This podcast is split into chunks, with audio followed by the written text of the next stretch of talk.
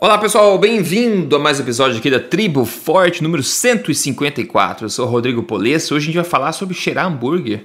É, isso aí, você não escutou errado, não. A gente vai falar sobre cheirar hambúrguer. Bom, você tá, já sabe, essa é a sua dose semanal aí de estilo de vida saudável, boa ciência nutricional, tudo que pode te ajudar a viver na melhor forma física, na melhor saúde, com positividade e construindo o melhor estilo de vida saudável para você. Esse é o papel da Tribo Forte e é por isso que a gente está aqui semana a semana há já mais de 150 podcasts, pessoal. É isso, a gente vai falar hoje sobre cheirar hambúrguer, vai falar sobre tomar café antes de exercício. Se você tomar café antes de exercitar, alerta, é perigoso. A gente vai ver mais sobre isso aqui. Doutor Souto, tudo bem? Tá pronto para essa nossa diversão de hoje? Tudo. Cada vez eu espero mais por esse momento porque a gente se diverte muito. Se diverte muito, é verdade. Vamos lá, o primeiro então aqui, pessoal, começando de cara já. Saiu no jornal Zero Hora do Rio Grande do Sul. O jornal Zero Hora é um dos maiores, se não o maior lá do Rio Grande do Sul, tá, pessoal? Então saiu a seguinte manchete: Cheirar hambúrguer por dois minutos pode ajudar a resistir junk food, diz estudo. Eles falam na, na, embaixo da manchete: empresas já estão fazendo aromatizadores com cheiro de alimentos prejudiciais à saúde. Vamos lá. Que história é essa, pessoal? Ó, o tal estudo foi publicado no Jornal de Pesquisa de Marketing, tá? Então, aí você já imagina que não é uma coisa, pelo menos esse não foi na, na área de nutrição, mas foi publicado, é um estudo sério que ecoou no Jornal Zero Hora, enfim, as pessoas estão lendo, milhões de pessoas estão é, em contato com essa informação. O principal autor do estudo, o gênio, quer dizer, o professor Dipayan Biswas, que não sei de onde que é, ele explica o seguinte: olha que palavras lindas e, e comoventes. Ele fala. O perfume ambiente pode ser uma ferramenta poderosa para resistir os desejos por alimentos indulgentes. De fato, estímulos sensoriais sutis, como aromas, podem ser mais eficazes e influenciar as escolhas alimentares de crianças e adultos do que políticas restritivas. Hum. Continua-se o artigo. Os cientistas expuseram os participantes do estudo ao aroma de morangos ou maçãs e de biscoitos ou pizza. Aqueles que cheiraram por menos de 30 segundos ficaram mais propensos a comer os alimentos gordurosos. No entanto, se o comportamento de cheirar durasse mais de dois minutos, os participantes escolhiam as frutas para consumo. É difícil ler para vocês sem dar risada, tá, pessoal? Vamos lá. Várias empresas estão vendendo diferentes tipos de sprays com aroma de biscoito. Por exemplo, afirma o pesquisador. Ele acredita que purificadores de ar com aroma de hambúrguer ou doces estimulariam escolhas alimentares mais saudáveis dentro de casa. Eu não tô conseguindo me conter com as tantas no lugar só, cara. Fala aí, doutor Souto. É... Cara, olha só. E se, e se a gente cheirar pum por dois minutos, o que, que a gente faz depois? Aí Dá perde vontade, apetite, é melhor ainda. Dá vontade de fazer o quê? Ai, ai. Assim, uma das grandes sacadas do Gary Taubes, quem não leu ainda, pegue na livraria mais próxima aí o livro Por que Engordamos, do Gary Taubes. Uma das grandes sacadas dele é entender assim que uh, o, por causa de toda uma escola norte-americana da primeira metade do século XX, surgiu a ideia de que o problema das pessoas que engordam é porque elas não conseguem resistir às tentações. É. Tá? Então, é bem o que esse fulano fala aí, esse fulano do cheiro do hambúrguer. Tá? Ele diz assim: olha, tem que arranjar um jeito da pessoa uh, uh, aguentar essas indulgências, essas delícias, né? esses hambúrgueres e tal, porque caso contrário, uh, essa pessoa vai engordar. O que está por trás disso? É a ideia de que a culpa da coisa é a culpa do gordo, né? Tá? Uhum, é então, o, o sujeito é, ele é glutão e ele é preguiçoso.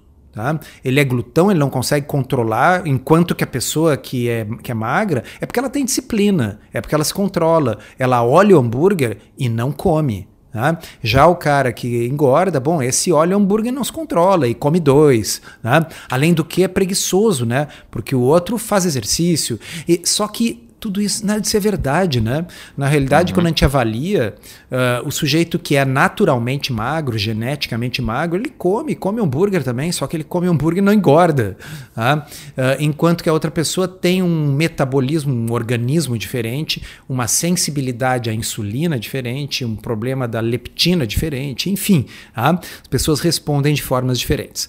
Uh, quando eu fiz low carb a primeira vez, estamos falando aí oito anos atrás, né? Foi quando eu entrei em contato com isso e fiz o meu teste, tá? uh, eu ficava incrédulo ao ver o efeito, observar em mim mesmo a, a perda de peso sem passar fome. E Sim. eu não precisava cheirar nada, Rodrigo. Porque não, assim, né? É, na, pelo contrário, eu cheirava e comia as coisas que faziam parte daquele tipo de alimentação. Então eu estava comendo churrasco, eu estava uh, comendo o, o, a, a, minha carne moída, o meu estrogonofe, eu comia peixe, tá? eu comia aquele queijo derretido que vinha na, na, na churrascaria, tá certo? Eram uhum. coisas que uh, eu queria cheirar para aumentar o meu apetite exato, e, e comer exato. aquilo ali. Então, exato. essa visão de que eu preciso arranjar meios de cheirar alguma coisa para ter menos vontade, sabe? Uh, assim, isso é uma, é uma coisa que, que o que está por trás disso é a visão, na minha opinião, completamente errada. Aquela de que. Uh, uh, lembra que uma vez nós falamos aqui no podcast e debochamos muito também de um novo dispositivo para emagrecer, que é um troço que o sujeito enfia no nariz para não sentir o gosto. É. Né? então é, era um troço de borracha de silicone que enfiava nas duas narinas e aquilo bloqueava os receptores de odor do nariz. E como a maior parte do nosso apetite é uma desculpa, do nosso paladar, né? É, tem o input olfativo.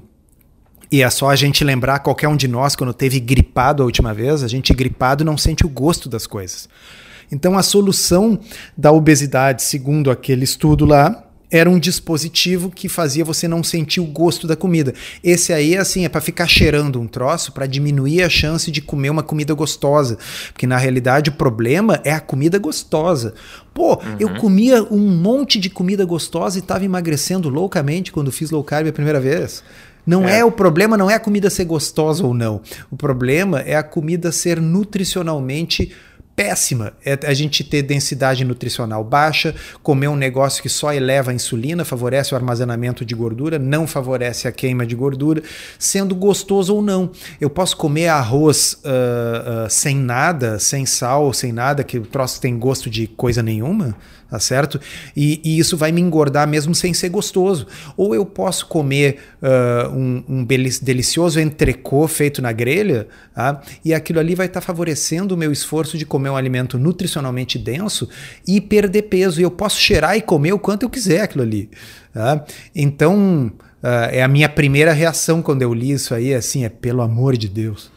É maluquice. Mas o principal, acho uma coisa por baixo disso, é justamente essa questão da comida. É, as pessoas aceitam que hoje em dia comida saudável tem que ser ruim não pode ser palatável, tem que ser sofrida. Pessoal, isso é retardado. A natureza programou o nosso cérebro e quando a gente vê alguma coisa nutritiva, a gente gosta daquela coisa. Por isso que a gente vê bacon, a gente quer comer bacon. Por isso que a gente vê um bife suculento, a gente quer comer, gosta de churrasco. Porque isso a gente está programado evolutivamente para gostar dessas coisas. Não fruta, folha e a, que a gente falou, peito de frango sem gordura, brócolis no vapor, esse tipo de coisa. A gente tem que se forçar a comer isso. Então não precisa se enganar. A gente pode cheirar e comer o alimento. É, né? é e, isso. E apreciar. E outra, é, ele faz a, aquela coisa que me irrita muito ali, lá pelas Santas, ele disse assim: pizza, alimentos gordurosos como pizza. Pois é. Só um pouquinho. É. Quando eu penso em pizza, eu penso carboidratos refinados como pizza. Porque Exato. quando eu penso em alimentos gordurosos, eu penso em costelinha. E costelinha hum, ajuda a perder peso. É, tá certo? delícia. E é uma uhum. delícia. Então, assim, uh, é, é, é, muito comum isso aí. No, no, no, a gente muitas vezes uh, fala mal aqui dos estudos observacionais baseados em questionários de frequência alimentar. Se nós formos ver, esse estudo aí está publicado, a maior parte da gordura saturada que os americanos consomem vem de alimentos como pizza, uhum. sorvete, biscoito, fast food, doces Uh, então, assim, aí a gordura saturada é dita ruim, por quê? Porque as pessoas que comem mais gordura saturada são as que comem uhum. mais essas coisas que eu acabei de falar. Tá? Exato. E aí se diz que a gordura saturada faz mal, porque ela está associada com maus desfechos, desfechos que foram provocados por milkshake e pizza, tá certo? Tá? Mas aí a gente diz que é o nutriente, a gordura saturada que faz mal. E aí vai mandar o quê? Parar de comer carne. A carne tá levando a culpa daquilo que foi provocado pelo sorvete, pela pizza. É, tá? é Então, assim, o sorvete e a pizza eles não são gordura saturada, eles não são açúcar, eles são um conjunto que tem todas essas coisas. Assim como a carne não é só gordura saturada, a carne é proteína de alto valor biológico, é vitamina B12, a carne é zinco. Uh, então, a carne ela é um conjunto de coisas. Tá? Então, esse nutricionismo, essa mania de pegar e subdividir o alimento em todos os seus componentes, botar no uhum. computador, aí ver o consumo total de cada nutriente, fazer associações matemáticas com desfechos, depois dizer que aquele nutriente é que é ruim, porque a gente não vai nos supermercados assim, me dá, faz favor, uh, ah, 100 gramas de gordura saturada e mais uh, um, uma pitada de zinco. É. Não é assim. Exato. A gente come alimentos inteiros, deveria comer alimentos inteiros, exceto quando eles são construídos em laboratório, mais ou menos dessa forma. Quando a gente pega, por exemplo, esses uh, nutridrinks da vida, essas coisas que se dá para como suplementos, né? aí aquilo sim é assim, é tantos ml de óleo de canola, mais tantos miligramas de ferro, mais tantos gramas de proteína isolada de soja, sabe? Ah, então essas são coisas construídas de acordo com o nutricionismo, que formam esse tipo de Frankenstein. Agora, comida, comida é um conjunto que vem pronto, é um ser vivo. Comi, com, é, tá aí uma boa regra, né? Tem que ser uma coisa morta. Hum, uhum. Em alguns casos pode ser até viva, né? Eu me lembro de um amigo coreano que eu tinha que comia os tentáculos ah, da lula se mexendo ainda. Come mesmo. É? Mas assim, comida é assim, é um bicho morto ou uma planta morta. Tá? É meio morta, é. pelo menos. É. E, uh, então, se é um troço que veio de uma fábrica, se foi constituído através de elementos purificados, assim, tantos gramas disso, tantos gramas daquilo, vamos fazer um, um composto aqui, assim, e aí já não deveria se, se chamar de, de comida, né? É. Devia ter é outro isso. nome para isso. É. Mas resumi resumindo, acho que fica a dica: se você for no mercado fazer as compras da semana, dá uma passadinha no McDonald's, fica dois minutos lá dentro e depois vai pro mercado. Vai, é, vai só escolher. que é dois minutos, tá? Porque se cheirar por 30 segundos vai dar vontade de comer o Aí ferrou. É, tá? tem que ficar é. dois minutos no cronômetro, isso mesmo. Depois de dois minutos, é, aí vai firme. Isso aí, pessoal. Você gosta de café? Você se exercita e gosta de café? Então você vai ver agora que você pode estar com problemas e nem sabe. Mas antes disso, o caso de sucesso de hoje que mandou a foto de antes e depois pra gente foi o Pablo. Ele falou: Eu estou bastante satisfeito, me sentindo leve, desinchado e atento. Melhorei meu desempenho nas atividades físicas e as pessoas já estão começando é, comentando minhas mudanças físicas. Ele perdeu em um mês, 30 dias somente, 6,2 quilos e perdeu também 7 centímetros de cintura. Mandou a foto do antes e depois dele aqui, comendo bem, não foi cheirando hambúrguer, não, foi cheirando carne, comendo carne, cheirando alimento de verdade, alimentação forte e degustando, se lambendo os beijos com isso, pessoal. Isso é estilo de vida saudável, ok? Ele é. Ah, tá. Ele, ele seguiu o código emagrecer de vez. Se você quer seguir o programa, código emagrecerdevez.com.br. Faça parte lá e depois mande pra gente também o teu testemunho e os teus resultados. Ah, é. ok. Saiu no G1, tá? No Globo.com Café antes de exercícios físicos pode causar danos à saúde, diz pesquisa da Unesp de Marília.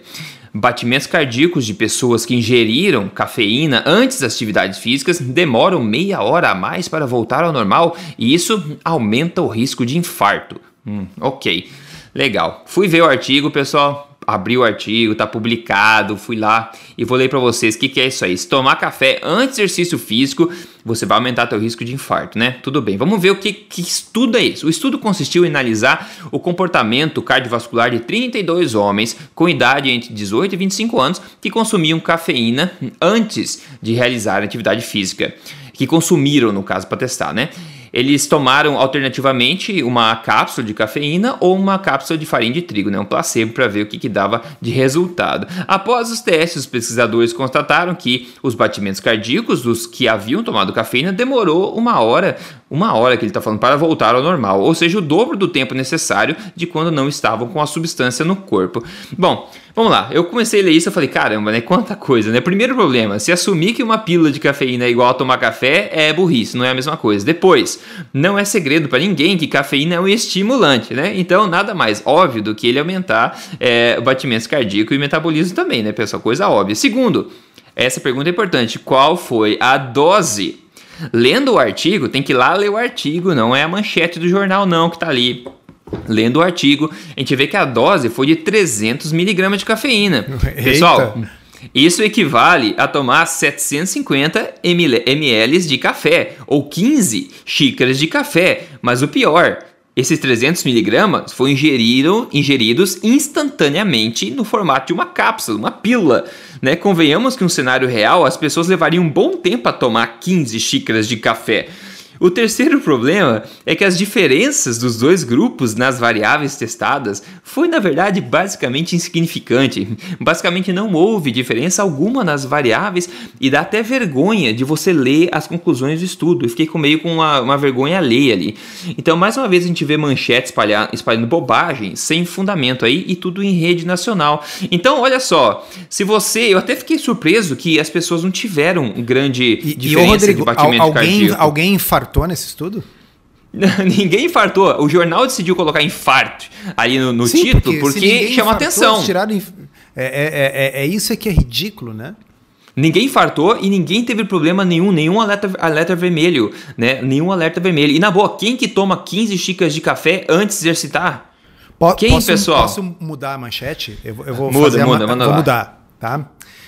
Estudo mostra que café é tão seguro mas tão seguro é. que mesmo que você tome uma quantidade insólita de café, os efeitos são quase nulos. É, eu, eu faria essa manchete.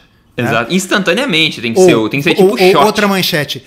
Você é. não conseguiria tomar uma quantidade suficiente de café antes do exercício para alterar de forma preocupante os seus batimentos cardíacos. Né? Exatamente. Exatamente. Essa é a manchete. Essa é a manchete, pessoal. Mas o que, que saiu foi o seguinte, ó. De novo, café antes de exercício físico pode causar danos à saúde, diz pesquisa da Unesp de Marília. Você vai duvidar? Não vai, porque é uma Não. pesquisa da Unesp eu, de Marília. Eu faria o seguinte, como eu gosto de café, eu evitaria o exercício. Evitar. Porque Pior deve, ainda, é, é. É, deve ser melhor pro coração, né? Meu Jesus. E outra, não é café, pessoal. E fala café, mas foi cafeína, Sim. ok? Então Imagina tem várias coisas erradas nisso, né, pessoal? Que coisa absurda. Doutor Souto é mais um exemplo aí de. Mas o, problema é o seguinte: a gente fica pé da vida porque as pessoas vão ler o, o, G1 e elas vão ler a notícia. Quem que vai atrás? Eles nem colocam a referência, que é o mau costume do caramba. Quem que vai atrás para ler o estudo publicado em inglês e conseguir abrir o estudo inteiro para depois achar essas babaquices? Ninguém faz. As pessoas param de ler na manchete e já param de tomar café ou param de fazer exercício. É, mas tinha uma pessoa que tinha que fazer isso, né? Que é o jornalista que escreveu o raio da manchete, né? Mas acha que ele tem competência científica para analisar essas coisas? Pois a maioria é, eu acho né? que não, né? Uh, assim, ó. Uh, Rodrigo, digamos que você seja formado em jornalismo, tá? Uhum. Uh, vão te chamar para fazer, para escrever sobre jornalismo esportivo, se o seu negócio é jornalismo político? Não, né? Pois é. Então, dentro do jornal existem editorias, não é verdade? Tá? tem, é. tem um, um, pessoal que cobre política, tem um pessoal que cobre polícia, tem um pessoal que cobre esporte. Tá? O cara do esporte é aquele cara que gosta, aquele cara que lembra a escalação entende, do né? time é. cinco anos atrás, sabe? Aquele sujeito que lembra o resultado do jogo do time A com o time B na, na segunda rodada, não sei das quantas. O cara que gosta, o cara que curte isso, ele entende, ele estuda, ele gosta daquilo. Agora, na hora de escrever sobre jornalismo científico, aí só pode estar tá pegando, sei lá, o, o, o, o cara que está em treinamento lá, o interno, né? Uhum. É, ah, é. Tipo assim, o, o, quem, quem é que vai escrever sobre esse negócio aqui? É, aqui eu pego o, estagiário. Bota o estagiário. Porque uh, o, o correto Poxa vida, assim, nada contra esportes, mas eu considero que, em sendo o jornal uma mídia de informação, seria mais importante que eles tivessem uma editoria científica competente. Uhum. Pô, contrata um jornalista que tenha formação científica. É, é. Deveria ser assim. Né? Deveria ser assim. Uh, uh, uh, nós falamos no Gary Taubes mais cedo. Gary Taubes é um cara que, antes de fazer jornalismo, fez física. Tá? Uhum. Então, ele entende o processo, o método científico, a metodologia científica. O cara é um cientista e um jornalista. Bom, então ele é um jornalista da área de ciência. Né? É, é. é, é, é, é isso, né? Então, assim, é. quando a gente vê lá um. Pega um programa jornalístico bom aí, tipo um Roda Viva daqueles. Né? Pô, tem jornalistas ali que são os caras com boa formação jurídica, filosófica e tal. Aqueles jornalistas ali talvez não fossem os melhores para cobrir, por exemplo, o Campeonato Brasileiro. A, com, a competência deles não é essa. Ah, mas a competência do cara que cobre uh, ciência uh, tem que ser uma competência científica. Então, uh, eu estou ao mesmo tempo concordando contigo, Rodrigo, dizendo sim, quem o jornalista típico que vai colocar isso aí no, no, na revista, no jornal, não tem condição, não nem, nem ler inglês para poder pegar o artigo original. Bom, mas ele não devia estar tá fazendo isso, ele devia estar tá cobrindo esporte, ele devia estar tá cobrindo polícia. Uh, sim, sim. Sabe, pauta geral, aquela assim da, dos buracos da, da, da rua. Né? É. Porque o cara que vai é. falar de ciência, ele tem que saber ler um artigo científico, ele tem, que, ele tem que saber o que é o PubMed. Sim. Ele Sim. tem que saber não, o que, que, é o SciHub, sabe? Para achar os artigos. Ah, tem que saber. É. é. Não, é verdade. é verdade. É verdade. Não, eu concordo plenamente com você. Isso aí, para mim, é incompetência pura. Se você escreve sobre esse tipo de assunto, pessoal, pelo amor de Deus, seu nome tá no artigo lá, você tá enganando pessoas. E outra coisa que eu me sinto, assim, pô, deve, deve ser bastante ruim pro pessoal que fez esse estudo na Unesp, por exemplo, né? receberam fundos, né? Foram lá, entupiram a galera, tentaram intoxicar a galera com cafeína e falou, pô, no final a galera, a galera tomou café, cafeína pra caramba, não deu diferença nenhuma, né? O que, que a gente vai falar? De colocar um release, será? Não sei se colocaram release, e daí o, o, o cara da, do G1 foi lá, olhou, caramba, esse estudo aí, né? O pessoal tomou café pra caramba, não deu em nada, né? O que, que a gente vai escrever, né? Que deve ser, deve ser difícil. Eu imagino, como é que a gente vai dizer, ah, o estudo foi inútil, não, não teve repercussão nenhuma, né? O nome dos alunos não foi publicado em lugar nenhum. Então é uma pressão, acho que de marketing, uma pressão para tipo, ter valido o esforço. São várias variáveis aí que acabam é, né, influenciando. Ah, com certeza. Uh, uh, na, na realidade, em ciência, estudos negativos são tão importantes como estudos positivos. Um estudo que mostra que algo não teve impacto, é, é. que algo não fez diferença, é tão importante como um estudo que mostra que algo teve impacto ou fez diferença. É, né? é. E, uh, no entanto, dentro da psicologia das pessoas, os estudos positivos, aqueles em que a gente mostra que algo deu certo, que algo funcionou, uh, parecem mais importantes. Né? Dá mais As próprias revistas científicas, Uhum. É mais fácil publicar um estudo positivo do que um estudo negativo. E por fim, uh, essa publicidade da universidade, do departamento, uh, é, é, aumenta a chance de que sejam aprovados fundos para pesquisa quando eles forem solicitados numa próxima uhum. rodada de uhum. solicitação de grants, de fundos. Sim. né? Então existem os chamados, o pessoal da economia conhece bem essa expressão, incentivos perversos. Né? Existem os incentivos perversos para isso aí tudo.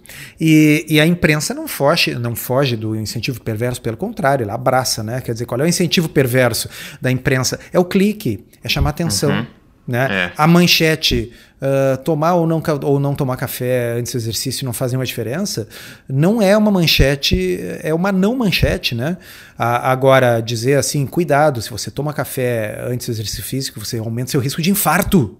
Opa! É, o medo, pô, medo, medo. Eu tomo café, pô, eu tomo café com frequência suficiente que daqui a pouco eu tomo antes do exercício, nem me dou conta, nem penso nisso. Pô, eu vou ler isso, né? Ah, Pô, ninguém infartou, não se estudou infarto nenhum, não é um ensaio clínico randomizado com desfecho de infarto. E ah, nenhuma, nenhuma situação realista, não é? É, não se estudou café, estudou cafeína purificada numa dose não realista, como você disse, tomada em pílula numa dose única e não distribuída durante o que seria o dia inteiro, né? Que você vai tomando, metabolizando e urinando aquilo ali. Né? E então uh, seria literalmente o equivalente a pegar. Uh, um, vamos comparar uma pessoa que toma meia garrafa de vinho num intervalo de quatro horas versus eu pegar esta quantidade de álcool e injetar na veia. É. Ou tomar um shot de tequila é. em E aí minutos. eu boto assim, uh, inje uh, eu, eu, injeto na veia essa quantidade de álcool e aí eu vou colocar assim, cuidado, tomar vinho aumenta o seu risco de coma alcoólico, né? Assim, é, bom, tá, assim, depende da dose, depende da quantidade, depende da velocidade, da quantidade de líquido com, a, com o qual aquilo ali foi consumido. Depende de tudo, na verdade. Depende de tudo, né? Depende né? de tudo. Tudo é uma questão depende de contexto, de né? É, é isso aí, é isso aí. Então, assim, é, é, seria assim, ó, eu pegar 20 minutos de sol todos os dias versus eu. Uh, uh, então, 20 minutos de sol por 10 dias versus 200 minutos de sol por um dia. Eu estou falando da uhum. mesma quantidade de sol. Vocês acham que o resultado é o mesmo? Pois é, pois é. Hein? Que se pois acha, é. vai, vai sem protetor e pega 200 minutos de sol numa tacada, assim, meio dia. É. Tá? É, é. Agora, se pegar 20 minutos de sol todos os dias por 10 dias, embora isso seja 200 minutos de sol, o efeito biológico será completamente diferente. E as conclusões também devem ser diferentes e as manchetes é. também devem ser diferentes. Exatamente. Então, né? então solto agora depois do almoço, vamos compartilhar com a galera aqui que está planejando é, comer na janta de hoje. Pois é, é um negócio interessante, porque depois do almoço eu normalmente levo muitas horas para pensar na janta. Pois é, né? Sem esforço, né? Isso que é interessante. É sem esforço. Tá? Uh, eu tô cogitando, assim, só beliscar alguma coisinha hoje de noite. Eu gosto muito do, do, do, de pegar um, um, queijinho, um pepininho, uhum. um, um, ovinho de codorna e, e, e, é isso aí. Assim, janta é um negócio que eu já cheguei à conclusão assim que eh, não sei se vale a pena a sujeira que a gente faz e a louça que tem que lavar naquele horário. Certo. Né? Certo. Então é melhor fazer uma refeição boa mesmo, assim, mais cedo. É, cada um, cada um, né? Eu, cada um, cada um. Eu, cada um. eu não tenho certeza o que, que vai ser, mas tô achando que vai ser uma coisinha, assim, coisa, coisa pouca. É prático, nutritivo, gostoso também. Por que não, né? Por que não? Eu fazer um bacon mesmo, um bacon e um, e um ovo, fazer gostar rápido, rápido. Isso aí é muito gostoso. A casa fica cheirando a bacon dois dias depois. É, esse, esse é um benefício. E se, é, se, se você ficar cheirando o bacon por não dois minutos, mas dois dias, será que isso aí tem um impacto grande no seu consumo de Vegetais? Ah, aí vou querer comer só, só alface, com certeza. é dureza aí. É isso aí, pessoal. A gente fecha esse podcast hoje aqui, mas espero ter sido útil para você. Semana que vem a gente se fala aqui novamente. Entra aí, triboforte.com.br, veja que tá te esperando lá dentro. A gente se fala, doutor Souto. Obrigado aí. Até semana que vem. Obrigado, até a próxima.